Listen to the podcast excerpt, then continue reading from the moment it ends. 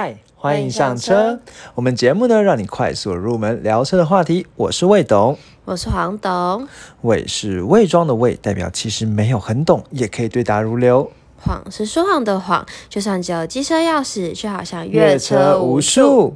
好，黄董，我们今天这一集呢，要来跟大家聊一款，其实就一样是我们在 IG 上面的票选。然后呢，我觉得还蛮意意外的，是因为让我们的 IG 票选其实是有史以来破到最高的投票粉投票数哦。然后呢，我们那时候拿了两款车，问网友说：“哎，想要监听哪一款？”好，一款呢是 B N W 叉三叉四，这款算是还蛮有名的，算是中型的 S U V 嘛，B N W 的。然后另一款呢是奥迪。你的 Q 五好，就是我们这一集的主角。好，那一开始呢，呃，我就跟黄总讲说，哎，我们来赌一下，到底呃谁谁谁谁会票数比较多。好，黄总，你还记得那时候你说什么吗？其实我有点忘记。我说一开始觉得差三差四，差三差四，对不对？就后来发现那个 Q 五的票数一开始直接压倒，啊，就是一开始是两票对零票这样子。对，然后后来呢，Q 五的一直狂增加之后呢，然后接下来。叉三、叉四又开始稳定的增加，然后基基本上都以一比二左右的这个比数，好在稳定的增加。就后来到今，因为今我们昨我觉得算是蛮意外，可能是因为我们昨天比较不早办投票，因为我们之前有时候投票都是到今天早上才办，嗯，所以昨天比较早投票，所以很多网友参与。然后我们最后呢是叉三、叉四呢有十个人，嗯，然后呢 Q 五呢，你猜多少人？二十几个，二十三个。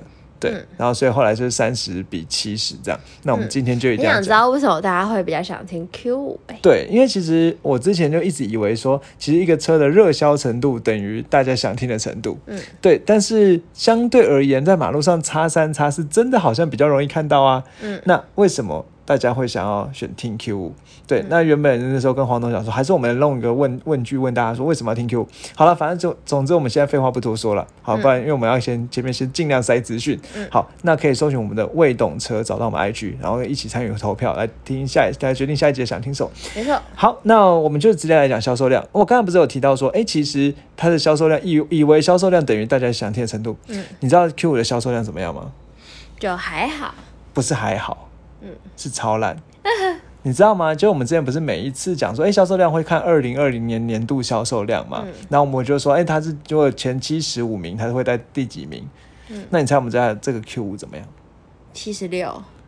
嗯，对，就是没有上榜。嗯，对，那没有不知道是第几名这样子，所以基本上二零二零年的不在前七十五名哦。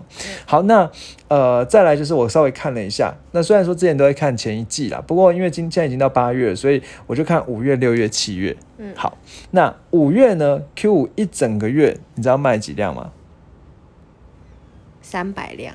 呃，你三百辆一定一定很，就是我觉得很强嘞，三百辆其实很强，一定可以进前二十。嗯，好，我跟你讲讲答案。好，五辆 也太少，Q 五吗？好，卖了二十一辆，嗯，然后在 LSUV 就豪华型修旅车呢，排名第十九。那你知道第一名是谁？GLC 啊，对啊，GLC 或 N 叉啦。五月的时候应该是 N 叉才对。好，然后呢，其实我那时候看了一下呢，因为跟 Q 五差不差不多销售量，还有一个是 Infinity 的 Q 叉五十，你知道这一款吗？不知道哎，这款我最近安排想要去看一下。哦，想去喝一下他的咖啡。对，听说好像 Infinity 还不错。然后因为想要解封之后啦，就是有机会就来看这一款。那这个 Infinity Q 叉五十其实也差不多是中型级距，就差不多同等级的竞争对手了。嗯，好的，这个修旅车，它呃卖了二十二辆，好，然后占据第十八名。好，然后呢，到六月的时候呢，Q 五你才卖几辆？Q 六月其实蛮惨的嘛，因为之前就疫情嘛。嗯，十辆。很多很正确，九辆，然后呢，呃，排名到第二十二。然后当时呢，Infinity 的 Q 叉五十呢，也是卖九辆，排名二十二。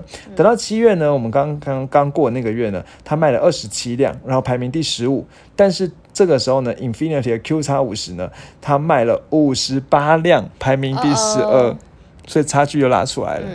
但你不要忘了，其实我们今天这大家节目也会讲到，其实 Q 五呢，在今年三月，就是今年的三月，二零二一年三月有做小改款，而且变得更帅。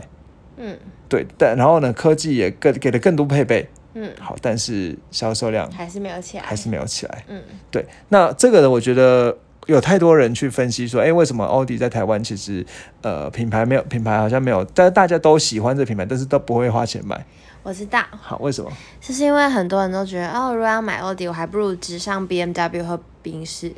我觉得是哎，就是在台湾可能就觉得奥迪是一个 有格调，嗯但是好像如果有同样的钱，我会拿来选别的嗯 的这种感觉。嗯嗯嗯对它不会是 first choice 吧？我觉得。对，很多人不会把它当做首选。还有嗯讲英文的，好，English，good good。好，那我们接下来呢，就来聊一下。那当然，我们这边这一集呢，前面就是会一样尽量塞一下，呃，一些大家会想知道一些数据啊，好性能啊等等，多少钱啊。然后呢，接下来我们会最后会再留一点时间讲那个车款啊，讲讲它历史了。那其实这一集一样会呃有接有几个比较精彩桥段了，就是因为我们之前去试过 Q 五，所以也会就就亲身亲身的体验来分享一下自己觉得它优点跟缺点。嗯还有呃，我们一样会在网络上选配，看一下奥迪的选配到底贵不贵。嗯奥迪真的很贵啦。其实说真的，奥迪贵的并不是在选配，你知道奥迪贵是什么吗？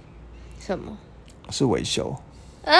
真的真的好讽刺。嗯没有了，就是你去保养什么就是超贵的。好，那这我们也会把它当缺点来列哦。好，首先我们先来列讲一下，那 Q 五呢目前在台湾呢有三个编程，好，这三个编程呢分别叫做四五 TFSI Quattro，然后四五 TS TFSI Quattro Advanced，还有四五 TFSI Quattro S Line。好那这三个编程呢，呃，基本上就是两百五十二万、两百七十二万和两百八十五万这样子。那你会注意到一件事情，它其实都是四五 TFSI，所以基本上它是 TFSI 是它的引擎，嗯，T 就是 turbo 好、那个涡轮增压的，然后 FSI 是那个汽油引擎。这个我们之前在那个 Volkswagen 那一集提光有讲到。哦，嗯对对对，好，那这个所以基本上来讲，他们引擎都是四五 TFSI，就是一颗二点呃两千 CC 的直列四缸的引擎，所以呢，它的马力呢基本上是一样的。好，那这个车哦，这个刚才讲说最最入门的是呃最入门的就是所谓的两百五十二万哦。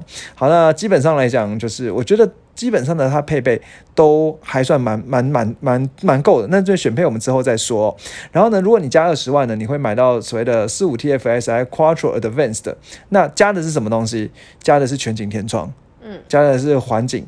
好，那我觉得我自己是觉得，要是我的话，我应该会选到这一个，因为你买一台两百七十、两百两百多万，不管是两百五十几或两百七十几的车，你刚开，我觉得环境还是很需要啦，嗯不然的话，你不小心撞到会觉得痛，超级痛的这样子。对而且要有天窗，对，有天窗看起来室内空间更大。嗯对，然后呢，还有一些有点像机乐的是呃自自动停车的功能啦。然后呢，呃，双前座的那个腰靠，这个腰靠我真的觉得还好。好，那驾驶座记忆功能，所以其实有点尴尬，是在前面那个二五二哦，二五二就是啊没有记忆的功能。记忆功能，对对对，好，那再来呢？如果你再上去呢，到两百八十五万的 S Line，那你知道 S Line 是什么意思吗？，Sports 吗？因为其实，在 Audi 哦，你是 S 的，也是这种性能版的意思，嗯所以 S Line 就是性能版的外观啦。嗯，对哦，所以也其实也只是一个套件而已，对，也是套件的意思。对，那比如说，其实像我们现在讲是 Q 五嘛，对不对？那其实有超级就性能版 Q 五叫做 SQ 五，哦，，对，或者是你看网上 Audi 不是有那个 A A 四吗？嗯，那也有所谓的 S 四，那 S 呢，就像那个 M 工厂那样性能有比较好，对对对。它不是套件，但如果是 S Line，对。就是套件的，对，那这个 S Line 呢加了运动化悬吊，那基本上来讲，我觉得会有差啦，因为你可能在调整那个驾驶模式的时候，那个悬吊会跟着动，这样子，会会跟着有不同的那个阻阻尼啦，就是悬吊那个软硬度会有差这样子。嗯对，然后呢还有十九寸铝圈，好，那我觉得是是没有必要花到两百八十五去选那个 S Line 了。对，嗯好，那大概呢就是数据，就是价钱，就刚才讲二五二、二二七二，还有二八五这样子。那要是我的话，我会选二七二。好，那再来。那基本上一些数据呢，比如说它前后悬吊，我觉得还蛮特别，是它前前后都是独立的五连杆式的悬吊。嗯，那其实相对而言啦，像这个 B N W 叉三，它前轮是麦花臣，那麦花臣的悬吊，我之前讲说大悬吊是悬吊好，悬吊什么越多越好，你还记得吗？嗯嗯麦花臣是一点五根，好，那五连杆就是五根。哦，所以甚至多连杆的，对，这就是很不错的啊、对。然后前后都是独立五连杆，还蛮特别设计哦。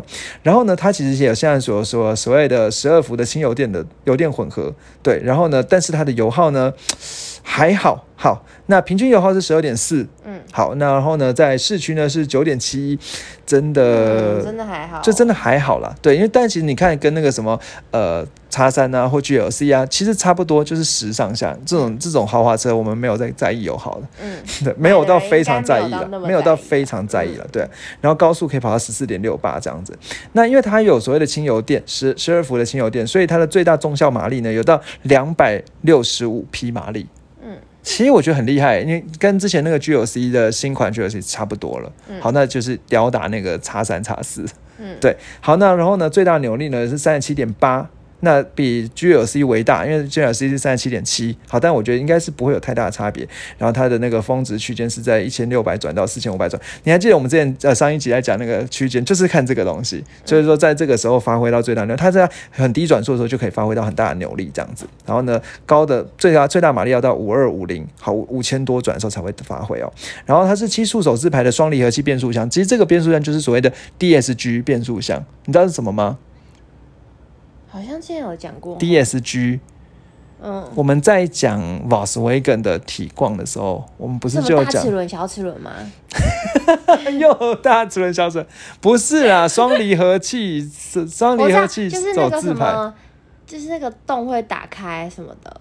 不是不是，我现在讲不要随便，我不要再上上集上一集一样一直狂猜 了。不是啦，我们你这讲，你讲，你。我们上次讲的，我应该说 DSG 是变速箱，嗯那变速箱你还记得双离合器变速箱好处就换挡很快，结合很快，嗯，对。好，然后它是这一颗那个 DSG 的变速箱了。不过之前那个 DSG 变速箱就是会有，就是很多问题。别对别的车款会有什么死亡闪光的问题啦。哦，对对对，但是它不是这一款，好，那个不是这个变，不是这一颗变速箱了。好，它七七速的手手呃自手排变速箱，我刚才讲纯手是自手排，所以它因为 DSG 双核离合器它本质是手排的，好，那它的反应速度很快，好，这是它的好处了。然后呢，因为它在台台湾这个全部都是 quattro quattro quattro quattro 代表什么？四轮驱动。没错，四轮驱动。嗯好，不过这个四轮驱动跟一般的人家我们认知的四轮驱动，它是 AWD 啊，就是全时四驱嘛。那你看我们之前，我们我们那个相关的集数都会贴在我们节目描述栏，就是包括什么体况是哪一集啊，什么，就是大家可以去听。建议大家可以去听哦。对对对，然后什么叫全时四驱，我们也会讲一下，就是有相关的集我们都会放哦。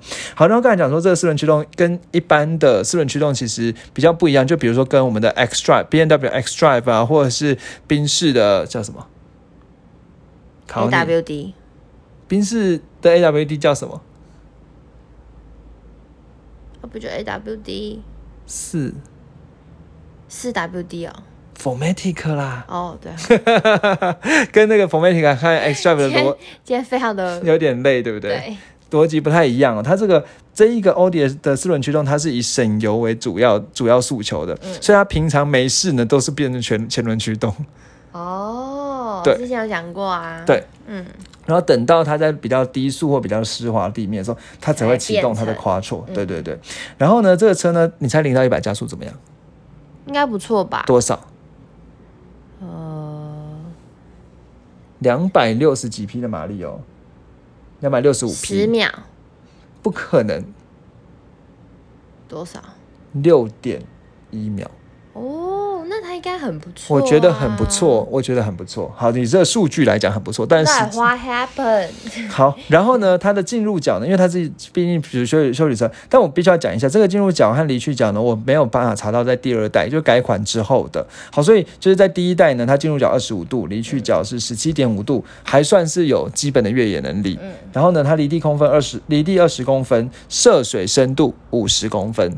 哎、很不错哦。对，所以基本上是一个算是能文能武的车哦。嗯好，这基本的资讯呢，我想介绍到这里哦。那我们接下来呢，就来跟大家分享一下开起来优缺点，你觉得怎么样？哎现在突然间进入到开起来，还是我们要？讲别的主题？不是讲想选配历史吗？哦，好啊，好啊讲历史，好，优缺点放在最后，让大家想听完。好，那我们接着讲优缺点啊，讲历史哦。好，那这个车你猜它是什么时候发表？这个 Q 五的猜这台车？二零一零年，哎，其实你猜的蛮准的，它蛮新的。好，它蛮新的。其实它应该不会太它到二零零八年北京车展才发表。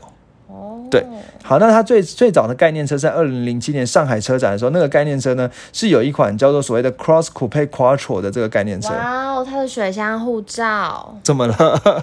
好霹雳哦！就是欧迪的一般的水箱护罩。对对对对对。好，那其实我觉得我们要讲一下这个欧。帅你觉得帅哈？帅爆！我觉得蛮帅，对啊，因为二二二零零七年那个时候概念车这样子真的很屌。嗯，对。好，那我觉得我们要讲一下，你知道 Q 五这个车哦，它是源自于哪一台轿车吗？欧迪的轿车，房车啦，我们要讲房车。A 五，为什么？嗯，觉得数字蛮搭的。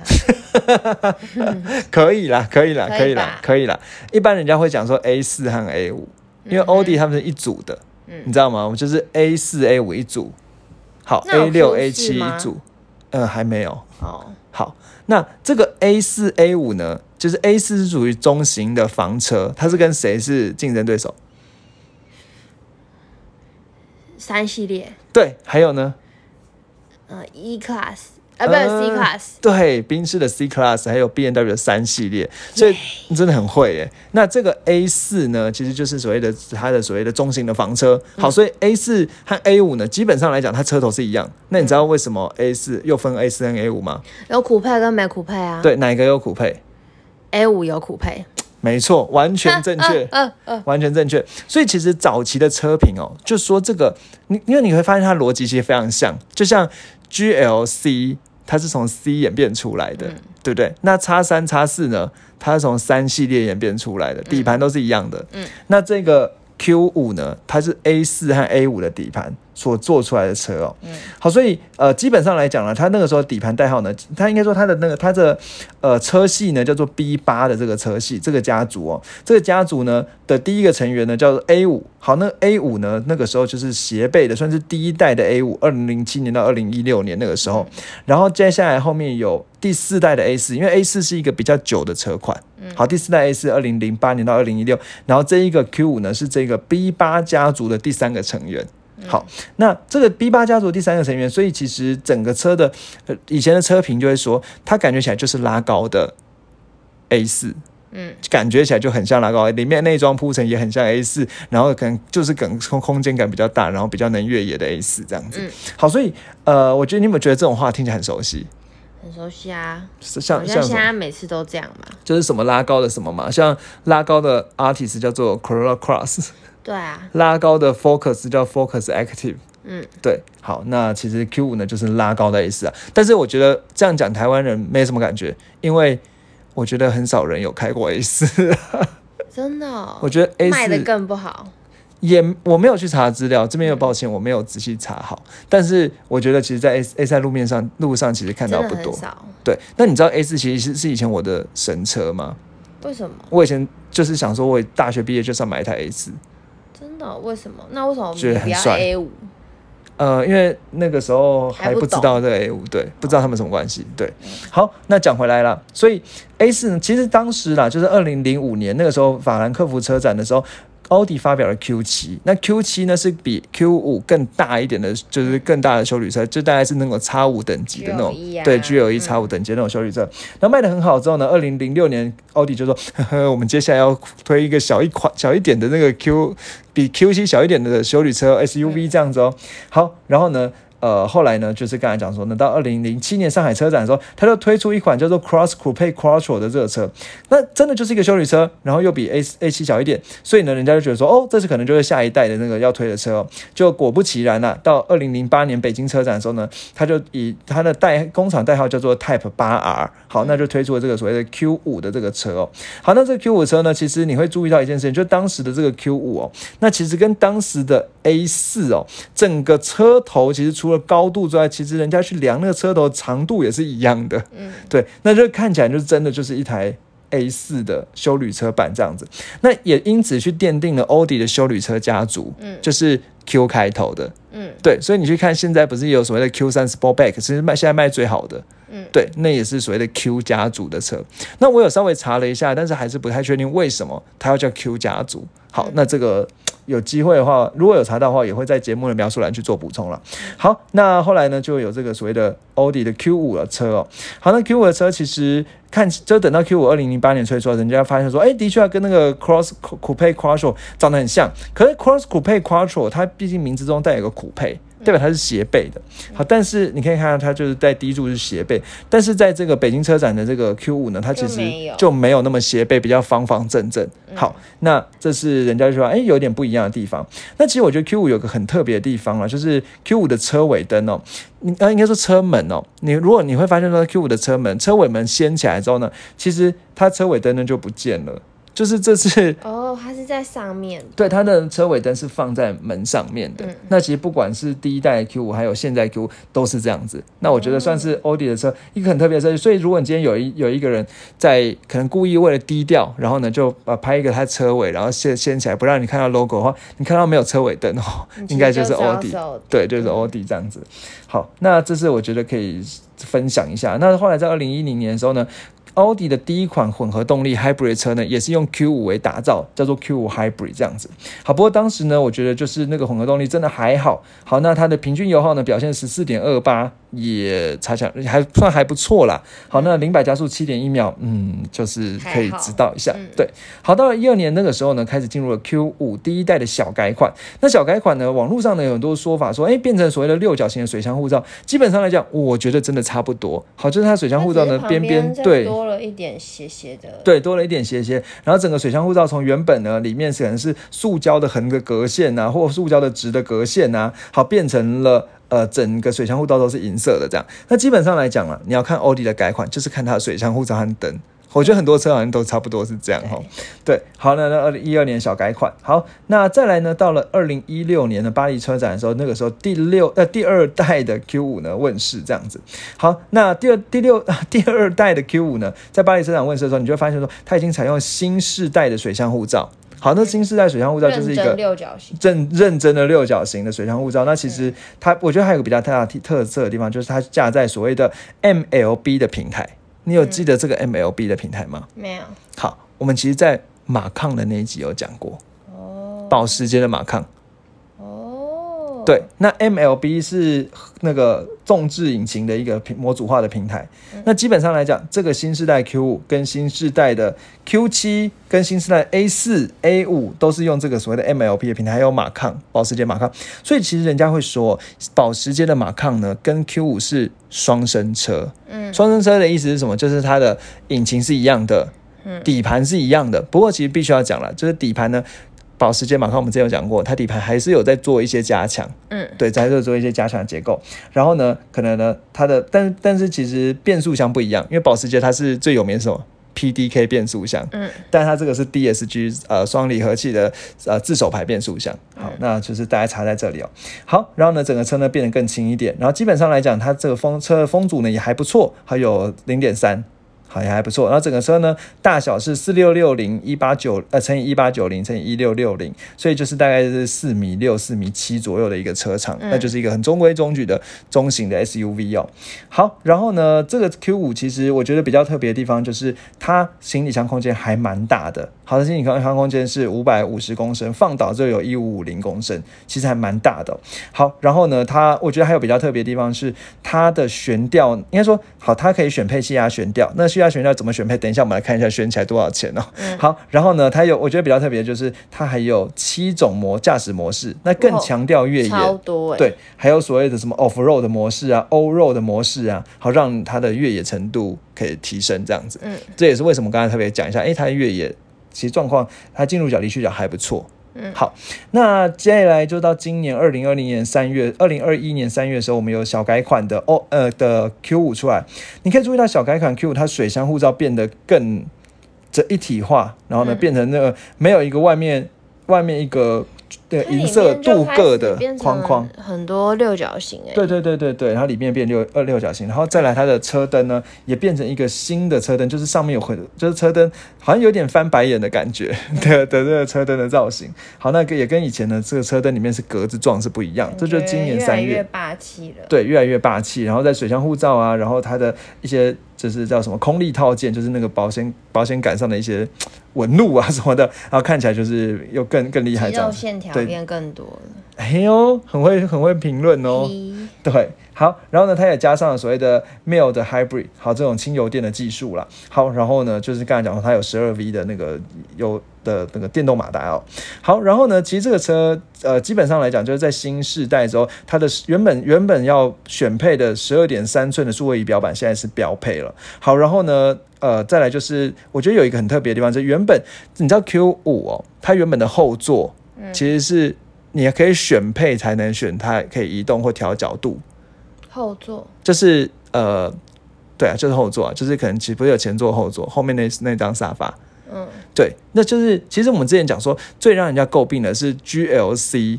的缺点就是后座空间很差，嗯，也不要很差了，就相较之下比较差。那相较之下比较差，其中一个点呢，除了 GLC 后座比较短之外，嗯，那 GLC 有个问题就是后座是不能调角度的，嗯，那时候讲说同级车里面只有 B N W 的叉三后座可以调角度，嗯，你还记得这件事吗？嗯，对，那这个 Q 五呢，现在也把调角度呢变为选配啊，变变为标配，好，所以后座空间呢可以变更大。那因为后座可以调角度啊，然后或者甚至后座可以移动啊，所以你也可以把行李箱空间变大。哇哦对，那所以整个空间利用我是觉得还不错啦。然后再来就是它的它的 ACC 很厉害的是，它是全速域，而且最高可以到两百四十公里的，对，所以很快很快的跟着一台车这样子，对，很快跟车哦。好，然后呢，它而且我觉得它 ACC 也算慢变聪明了，就是说如果你在比如说什么 Dynamic 模式的时候，你的 ACC 跟车的时候加减速会比较积极。好，如果你是在 e 那个 efficiency，就是 dynamic 可能就是一般的，比如说可能像 sport 模式这样子。嗯。那 efficiency 就是像一般的可能 eco 模式的时候，你的加减速会比较平顺，就它会随着你的驾驶模式那个 ACC 会动。嗯。对，好，我就觉得还蛮聪明，这样蛮贴心的。对，好，那接下来呢就有新闻呢，网友就拍到说，哎，在二零二一年第三季就即将要开始了，奥迪要发表的是 Q 五 Sportback。太棒了，它跟上了。对，Sportback 什么意思啊？其实就是酷配的意思嘛。嗯，对，那就是 A 呃，奥迪终于要跟上了。那这个 Sportback 比较好看。对，然后他就要跟着，因为像 Q 三有 Q 三 Sportback，然后 Sportback 卖的很好。好，那这 Sportback 呢就推出了所谓的 Q 五 Sportback，然后呢就要去狙击这个像什么 B N W 的叉四啊，或者 G L C 酷配啊的这样的车款。嗯，对。好，那算是整个 Q 五呢。感觉现在酷配真的趋势啊。对，我觉得会可能会有更有竞争力，但是在台湾是不是有竞争力？我是觉得还是有一段辛苦的路要走了。好，那我们接下来呢，就来聊聊选配的部分哦。嗯，好，那选配完，我们再来选，再再来聊整个开起来的感觉哦。好，那整个车呢，就是一开始打造的时候，就是应该说在，我们就现在就一起来在奥奥迪网站上，对，那基本上来讲，不管它会先让你去选引擎，那我讲说，其实不管是哪个引擎哦，那呃都是一样的动力，好，就是两百六十五匹马力。不过我这边选的是 Advanced 的，因为我刚才讲说 Advanced 它有环境。好，有那个这些功能，好有天窗，所以我比较喜欢。好，那就一开始，你现在目前价钱是两百七十二万。好，那接下来呢？呃，当我选了两百七十二万之后，接下来我要开始选它的车型套件了。好，这个地方基本上来讲了，它有一些什么呃内装的升级套件。好，那就有一些什么高亮泽的饰板啊，什么之类。OLED 是灯光的套件。好，这个我觉得好像还好。对对，我觉得还好。那我就直接跳到接下来下一步。好，外观哦。好，那外观部分车色呢？黄董，这个基本色黑白是免费的，这零块。那金属漆面呢？呃，就是。有一些水泥色，有没有水泥色？有，应该是有啦。这诶不是冰川白，是不是？好，可是它只有这些颜色，也可以白色。但这个什么冰川白不用加钱的，盔甲银。好，哎，真的，它颜色它都它的漆都不用加钱呢。我我不知道为啥。好，那你喜欢选冰川白？好，冰川，我觉得这看起来蛮水泥的哈。嗯。对对，还是还是军装绿啊？不要军装绿，我们这个 IG 上发的照片，大家很喜欢呢。但我不喜欢。好，那它车灯组呢，基本上就是什么极光头灯组，那新世代那个头灯啊。那那我会觉得我想要选配一个矩阵式 LED，不就是对灯很强。好，然后 OLED 什么光源清洗的设计。好，那这我就选选配哦，选配的时候要加。加 OLED 的套件，所以它直接六万加上原本刚刚有一个没有要选的 OLED 套件，选不起来，选起来好，加了九万三。好，目前我的车价来到了两两百六十一万这样子。好的，好，那再来铝圈的部分呢？我觉得啦，铝圈越大越帅。好，那基本上来讲，它原本是标配十八寸铝圈，但是如果我想要选到啊这边。对，哎，我我觉得至少要十九二十才才够帅。可是宇轩，好，我先看个二十寸的入门版、入门款的，就是要十万了。好，那我觉得铝圈好贵啊。对，那其实基本上来讲，就老司机会建议哦，就是你在选轮轮圈的时候，最重要的是什么？其实最重要的是你这个轮这个轮圈的 size 是不是容易换到轮胎？哦，对，那如果它不容易换了轮胎的话，就是它可能轮胎选择很少的话，那这样子可能你之后在维维护保养，或者你之后比如说如果在可能在哪里呃，比如说不是在熟悉，比如说你去垦丁玩，那呃临时车有问遇到什么问题的话，那你可能还要调回台北来换。那几寸的比较好？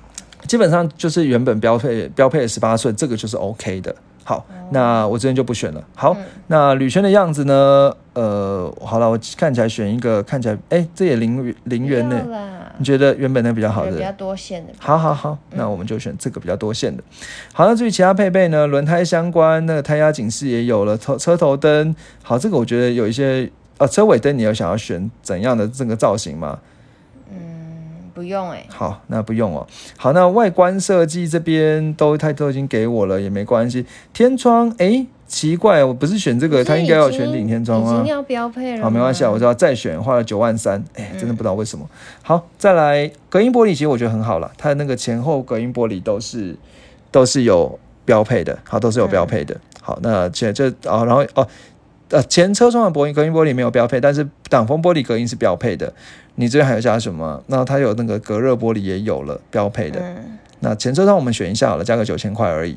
好，那都要买一台这么贵的车，可以这样子选隔音玻璃。对，好，再来是内装的部分。那内装我们看来看椅子哦，椅子的话呢，我们这边当然是我不知道你会，我们我觉得选个双前座通风座椅，你觉得怎么样？好啊，好，花个比较不会热。对，花了九万三这样子。好加，好加进来之后呢，诶。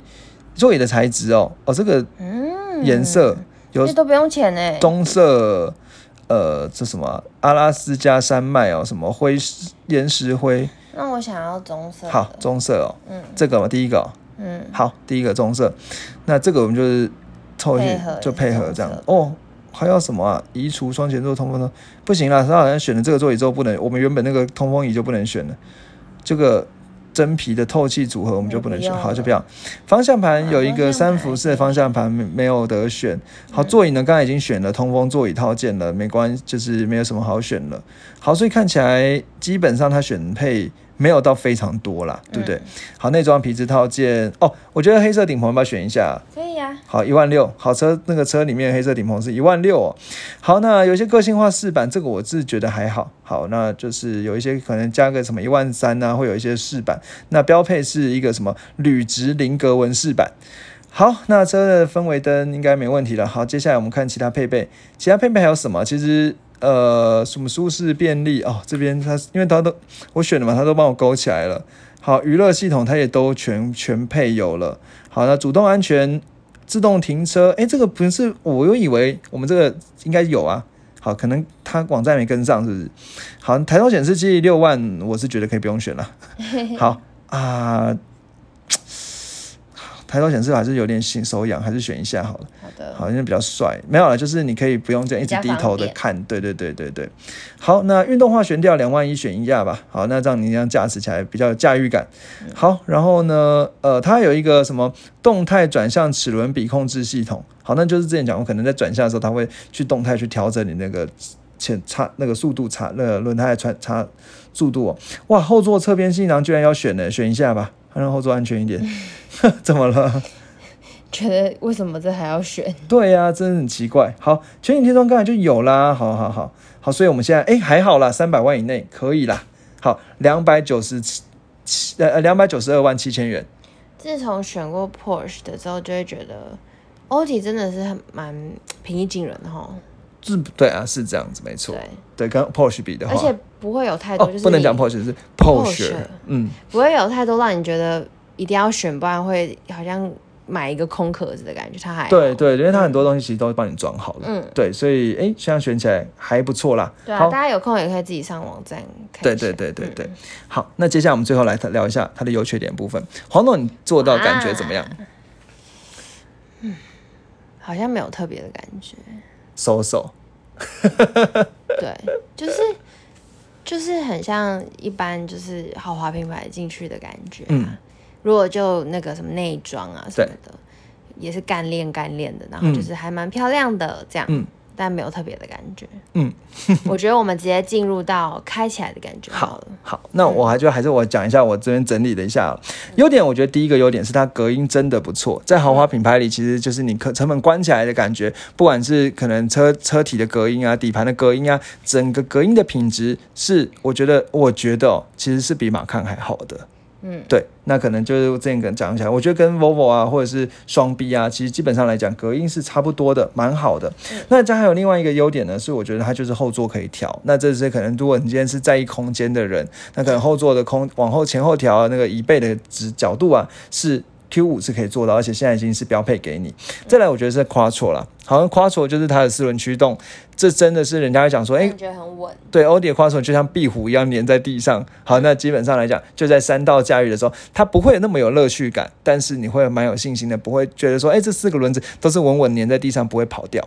对，那因为一个如果一个专业的车手，当然我也不是啊，就是嘴炮专业。一个专业车手，其实你在开车的时候，你要很敏感的去感受这四个轮子分别在哪里，他们压到什么东西。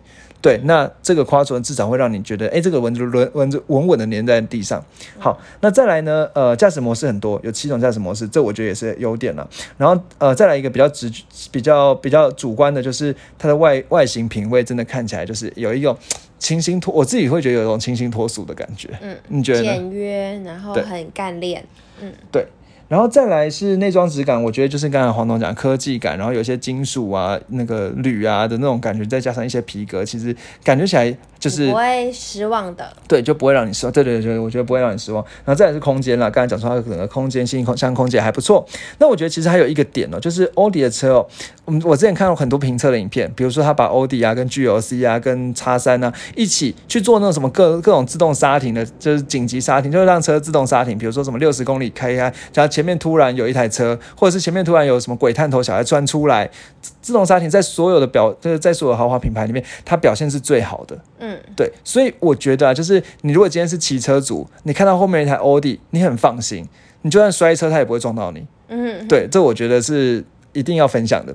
好，那至于缺点部分，我觉得它真的不是一款热血的车。没错。对，就是那时候我我觉得之前好像在哪一集有讲过，我觉得那时候让我非常非常失望，就是当我油门重，当我已经开调到 dynamic 模式，油门重踩下去的时候，那个回馈感没有完全没有双逼的这种贴背的感觉。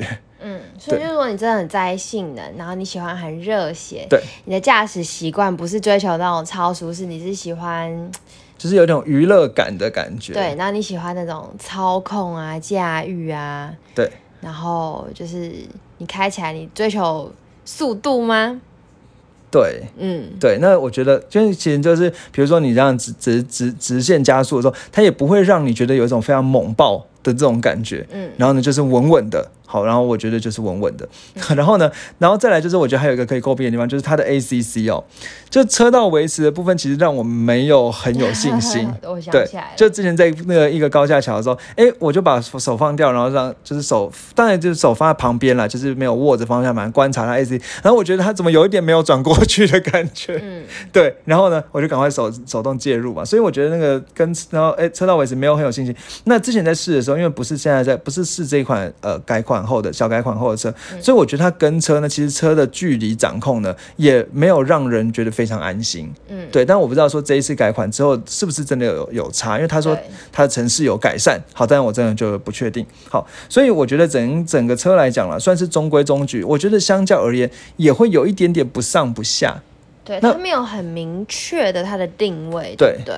因为你好像如果你要专精在某一个方面，你很在意的话，你就会去选择另外一个车款。对，所以如果你今天真的想要开的很爽，那你可能选 B N BMW 对，因为你那个整个驾驭感，尤其是山道上的表现，山山就是弯道上的表现，它会让你觉得说，甚至轮胎有点叽叽叽叽那种打滑的声音，会让你觉得非常非常热血，甚至有一些人可能听到那个引擎声的声浪的时候，你就已经会开始心跳加速了。嗯，对。或是像魏董讲的，就是什么把踏板踩下去，然后给你的那种回馈对，贴背感，然后就感觉屁股被踹了一脚，然后整个人人就冲出去，他没办法给你。或是在山路上面要很有信心，然后对但他其实，在山路上很有信心，但是没有娱乐。对对，那这我觉得是一个，就是你这是一个选择啦。那另外，如果就就舒适来讲，其实它又没有像宾士那种，呃，就是豪华豪华的那种整个包覆、安全、稳定的感觉。